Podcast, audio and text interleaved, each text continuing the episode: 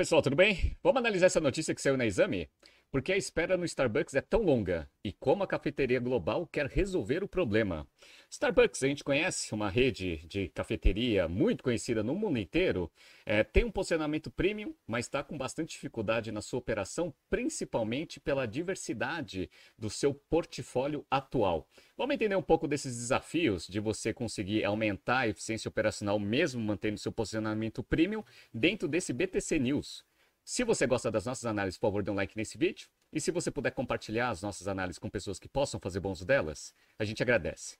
Bom, vamos começar aqui falando um pouco da história do Starbucks. Ele foi fundado em 1971, lá em Seattle, e ele mudou completamente o seu modelo de negócios na entrada do Howard Schultz, lá em 1986.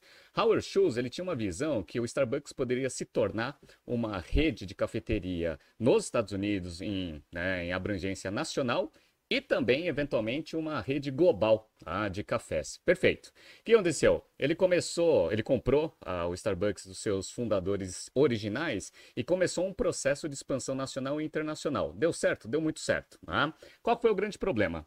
O grande problema é que em 2005, 2006, ele saiu ah, do cargo de CEO da companhia, ficou como chairman, presidente do conselho, para tocar a expansão global do negócio e deixou as decisões mais do dia a dia com o CEO que ele tinha contratado. Qual foi o problema? O problema é que o Starbucks, para conseguir manter o seu ritmo de crescimento, ele começou a diversificar muito o seu portfólio, tentando combater a entrada do McDonald's na área de cafés. Então o Starbucks começou a fazer comida quente, etc. Essa fase a gente nem pegou aqui no Brasil. E aí ele foi perdendo um pouco da identidade. E a crise ela veio bem em 2008. Então eu peguei uma notícia aqui da BBC News, ó, 1 de fevereiro de 2008. Em crise, Starbucks perde espaço para concorrentes. Por quê? Porque os clientes estavam reclamando que o Starbucks já não tinha mais aquele charme de uma cafeteria tradicional, que foi uma das propostas de valor que o Howard Schultz conseguiu implementar dentro do negócio, e estava começando a tentar competir com redes de fast food como se fosse o McDonald's. Perfeito. Tá? E aí a crise de 2008 ainda acelerou um pouco esse processo de queda dos resultados, até pela crise lá do subprime. O que, que aconteceu? O conselho administrativo decidiu que o Howard Schultz ia ficar mais próximo da operação. E aí, só para mostrar para vocês como que 2008 foi um ano muito ruim para o Starbucks em termos financeiros, para quem está vendo aqui no YouTube e no Spotify, eu estou mostrando aqui o P&L de 2006 até 2008. Então vamos lá, 2008. Faturamento, ou seja, receita líquida 10 bilhões 383, perfeito. Só que com lucro líquido só de 315 milhões de dólares. E se você olha que quanto que foi o lucro líquido em 2007, foi 672, ou seja, uma queda aí de mais de 50% no lucro líquido de um ano para o outro. Ano de 2008 foi um ano muito ruim. E em termos históricos, a margem líquida do Starbucks estava muito baixa, e isso vinha preocupando bastante os investidores e o conselho administrativo. Fora isso, ainda tinha a situação de balanço. Então, ó, tô mostrando para vocês aqui uh, o balanço patrimonial do Starbucks em 2008, só para vocês verem aqui, ó, ativos circulantes, 1 bilhão 748. Perfeito passivos circulantes, 2 bilhões 189, ou seja, índice de liquidez abaixo de 1. E uma coisa que estava apertando bastante o Starbucks naquele momento eram esses 713 milhões de dólares de empréstimos que ele tinha que honrar. Então, a situação não estava fácil para o Starbucks. O que, que aconteceu? O Howard Schultz ele voltou a ser CEO da companhia, acumulou cargo de chairman e CEO, demitiu o CEO antigo, perfeito, e começou todo um processo de reestruturação na empresa. Então, tá tá aqui, ó. Ex-executivo-chefe do Starbucks volta ao cargo. Qual que era a ideia? Era retomar a proposta de valor que o Starbucks tinha e que ela utilizou para fazer essa expansão global para voltar às origens e melhorar, obviamente, os seus resultados financeiros. Então começou a tirar comida quente do cardápio, etc. E os resultados vieram vieram tão bons que lá em 2016 o Howard Schultz decidiu sair de novo. Ele falou assim: olha, já fiz o turnaround e aí eu quero que venha um outro CEO aqui para a companhia para eu voltar ao meu cargo de chairman. Então ele pegou lá em 2008, 2010, mais ou menos, né? Ele entrou de fato ali em 2010. E aí começou seis anos de turnaround muito forte na companhia. E aí ele pegou o CEO, o diretor de operações, que é o Kevin Johnson, e promoveu ele a cargo de CEO para ele eventualmente voltar ao cargo de chairman, né? Bom, só para a gente ver os resultados aqui que o Howard Schultz conseguiu nesse processo de turnaround, É, no final do ano fiscal de 2016, o faturamento do Starbucks já estava em 21 bilhões de dólares, ou seja, mais do que o dobro que tinha ali em 2008.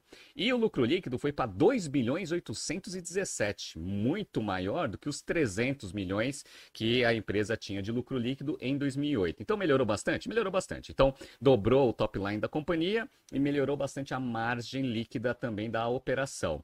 E em termos de balanço patrimonial, a empresa ficou muito mais tranquila. Por quê?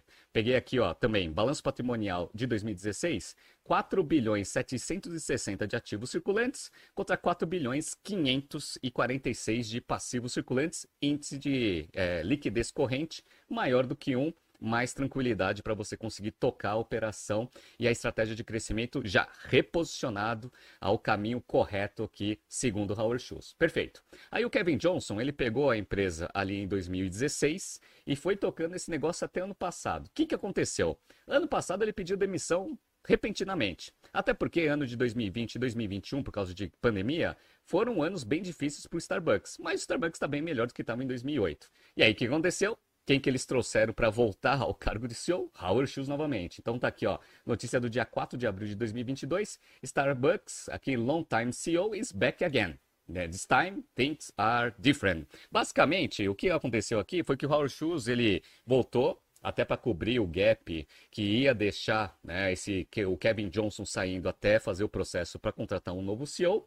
Então ele mesmo já se comprometeu que ia ficar interinamente. Então, ó, vou ficar aqui só até a gente contratar um outro CEO, porque eu já não tenho mais intenção nenhuma de voltar aqui no negócio. Então, ó, só para a gente mostrar aqui como que o ano de 2022, 21 e 20 foram anos bem interessantes aqui na gestão do Kevin Johnson. Então, ó, 2023 foi um ano muito, é, 2020 foi um ano muito ruim. Para quem está vendo aqui no YouTube e Spotify, ó, faturamento foi, aqui ó, receita líquida foi de 23 bilhões 518. Se a gente bem lembra, ali em 2016 também 20 bilhões. Então não teve muito crescimento aqui, principalmente porque o ano de 2020 foi muito ruim. E a empresa em 2020 só teve um lucro líquido de 928 com faturamento de 23 bilhões. Ou seja, ela perdeu bastante margem operacional, até porque as cafeterias ficaram fechadas, né? Em 2021, o mercado começou a voltar, faturamento já foi para 29 bilhões, legal, com lucro líquido aqui em torno de 4 bilhões e 200.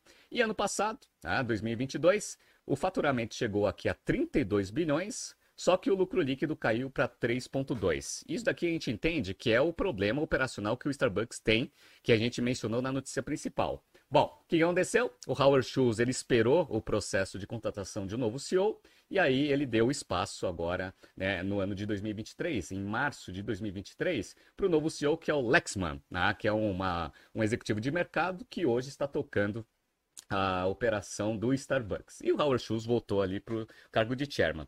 Qual que é o grande desafio que o Lexman tem aqui como presidente da companhia?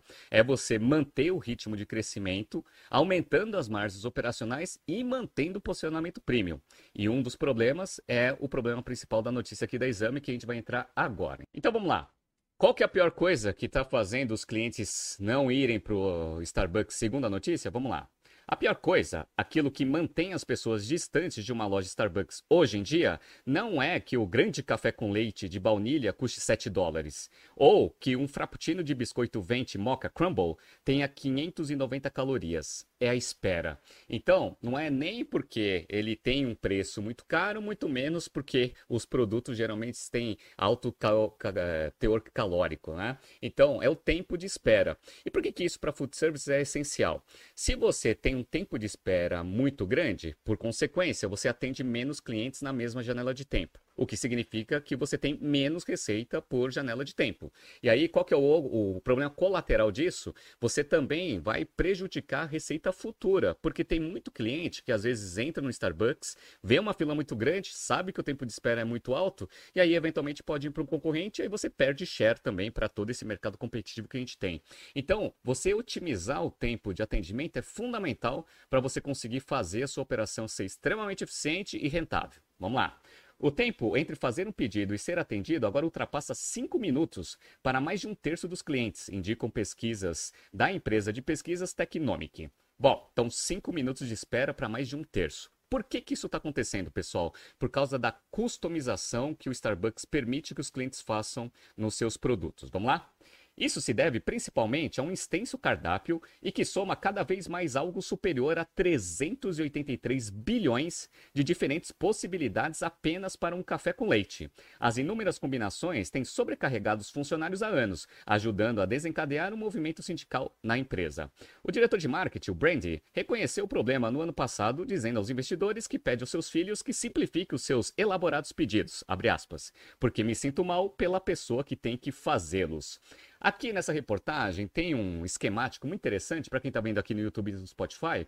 Aí você vai ver aqui todas as variantes que você pode é, customizar dentro de um café. Então, ó, tamanho é a primeira coisa. Aí você pode ver se você coloca caramelo, se não coloca caramelo, se você quer um pouquinho mais de café concentrado ou não. Aí tem um monte de coisa, leite, etc. Né? Quando você vai pegando tudo que você pode customizar num café, você chega aqui a 383 bilhões de variantes possíveis. Tá? Isso, obviamente, ajuda na customização, que é uma das alavancas de diferenciação do Starbucks, no entanto, causa um problema operacional imenso.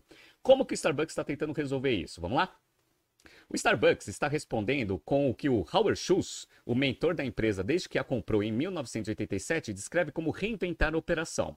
Está gastando bilhões de dólares para economizar segundos no processo de fabricação de quase tudo, renovando a forma como prepara cada xícara de café, prepara frappuccinos e misturas é, a popular espuma fria.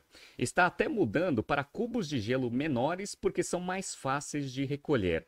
O plano, que basicamente consiste em aproximar os e simplificar as operações no balcão é a maior revisão que já tivemos, disse a diretora financeira Rachel aos investidores em junho. Então, revisão de processos para conseguir entender como no ponto de venda é preparado as bebidas, para você conseguir fazer processos mais eficientes é a chave para o Starbucks conseguir ser mais eficiente e é isso que eles estão fazendo. Como que eles estão fazendo? Vamos lá?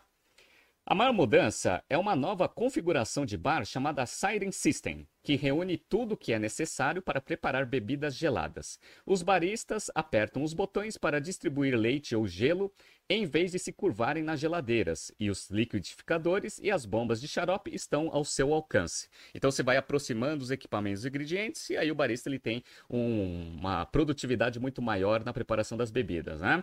Mas o sistema de, de sirene ainda está em testes e a empresa espera apenas 40% dos pontos de venda dos Estados Unidos o tenham até 2026. Embora seja mais lento do que muitos investidores queriam, está alinhado com as grandes atualizações em outras redes e permite que a empresa evite o fechamento em muitos locais ao mesmo tempo, diz Sara, aqui analista do Bank of America. Então, revisão de processos é a chave, mas ainda tem CAPEX para ser feito. Vamos lá? Uma prensa francesa, apelidada de Clover Vertical, pode moer grãos e preparar uma xícara de café em 30 segundos com um toque de botão. Usar o sistema antigo significa moer e preparar uma urna a cada meia hora e descartar tudo que não foi vendido quando chega a hora de preparar novamente. Então, eles estão revisando também até o processo de preparação do café usando máquinas mais eficientes. E aí, obviamente, você vai conseguindo aumentar a eficiência do negócio, né? Estará em cerca de dois quintos das lojas próprias nos Estados Unidos até outubro, mas o lançamento foi retardado pela complexidade da máquina, tem 200 peças. Diz a empresa, embora esteja tentando simplificar a cadeia de fornecimento dos componentes. Então você viu que é, é trabalhoso você conseguir aumentar a eficiência, você tem que fazer uma grande revisão de processos e também fazer grandes investimentos em maquinário para você conseguir fazer o ponto de venda ser mais eficiente. Mas isso daqui a gente está falando muito de eficiência operacional. Como que isso se liga à estratégia de diferenciação do Starbucks? Vamos lá. O Starbucks afirma que pode permanecer fiel às suas raízes com uma experiência que se destaca por ser aconchegante e reconfortante. O novo plano poderia ajudar nisso, já que servir suco de abacaxi e maracujá mais rapidamente deveria, em teoria, dar aos baristas mais tempo, aspas, para fazer contato visual e estabelecer uma conexão, diz aqui o Natarajan, executivo que supervisiona os equipamentos nas lojas. Então, basicamente, você melhora o atendimento porque você reduz o tempo de espera e dá mais tempo para os baristas conseguirem fazer aquela conexão pessoal, que é uma das marcas registradas do Starbucks. Qual que é o ponto? O ponto é se os colaboradores estão vendo isso com bons olhos, né? Porque vocês já viram que a estratégia central está na eficiência do barista. Vamos lá. O Starbucks diz que o feedback dos funcionários sobre as atualizações foi extremamente positiva, mas alguns funcionários permanecem céticos quanto à diferença que farão, dizendo que é difícil conciliar os objetivos da empresa, uma vez que ela avalia os colaboradores para saber se eles envol é, envolvem os clientes prometendo um serviço mais rápido para Wall Street. Então, teoricamente, o que, que os funcionários estão falando? Existem diversas promessas que o Starbucks faz para os investidores que eventualmente não é tão fácil de implementar no ponto de venda. Então, aí, eles reconhecem que o Starbucks está fazendo bastante investimento em treinamento, revisão de processos investimentos aqui em maquinário dentro do ponto de venda, mas eles acham difícil manter esse negócio né, com um ritmo de crescimento acelerado como está sendo prometido para os investidores. Mas o Starbucks é uma empresa que eu acompanho há bastante tempo, eu acho que é um case muito interessante de posicionamento premium, que foca bastante em tecnologia e aumento de eficiência operacional para conseguir manter a sua vantagem competitiva. Essa notícia fala algumas frentes interessantes que a gente discute aqui nos nossos cursos de estratégia, tanto no Strategy Finance Program quanto no General Business Program. Tá surgindo aqui alguns BTCs News passados para vocês se atualizarem. Não se esqueça de inscrever no nosso canal e na nossa newsletter. Grande abraço e até amanhã.